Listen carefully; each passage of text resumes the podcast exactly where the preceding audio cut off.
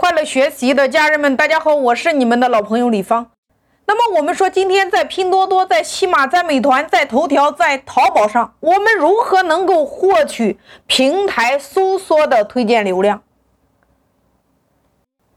那么这几个平台它的操作方法都类似。那么今天我以拼多多为例，我们都知道平台在给我们分配这个搜索流量的时候。那如果说你的标题做好了，那么平台在推荐搜索流量的时候，就会给你非常多的流量倾斜。那反之，如果你的标题没有做好的话，平台就算给你流量，你也抓不住呀。那么我们到底如何能够做一个高流量的一个标题呢？第一步，你首先得找到一个竞争对手，比如说你是做。煮茶器的，你是卖这个煮茶器的，或者说象棋，或者说服装，你是不是要找到与你的这款产品同款的，或者说相似款的竞争对手，并且呢，你要找到它的销量非常高的这个竞争对手。比如说，你看你在拼多多上，你来搜床上用品，或者说家纺，它的交易额跟它的累计评价是非常非常的高的。那我们在这个地方，我们可以判定出来第一个东西，就是拼多多非常喜欢这款产品。你看这款产品它的销量这么高，它的权重一定也是非常高的，这是第一个。那么第二个，拼多多非常喜欢它的这个标题，所以它的这个标题权重也是非常高的。这两点我们可以肯定。那接下来我们要做什么呢？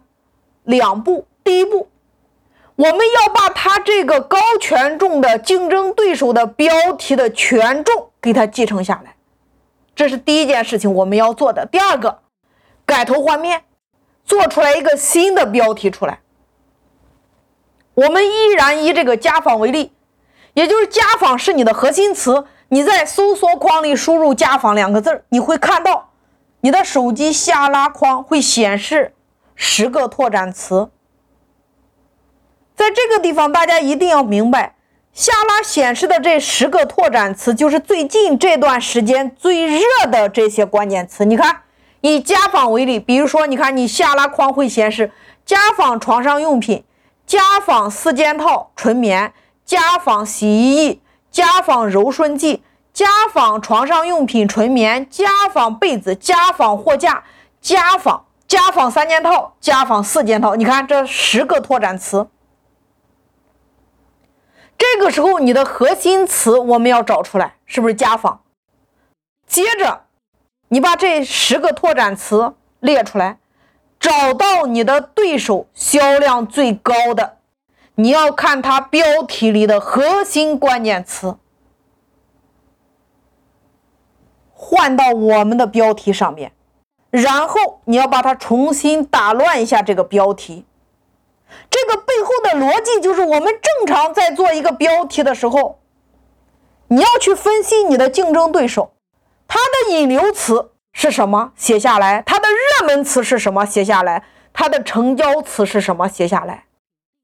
我们全部都分析出来，然后把这些关键词。再找到拓展词，全部重新组合，做出来一个新的标题。这个就是我们用最短的方法做一个高点击率标题的组合法。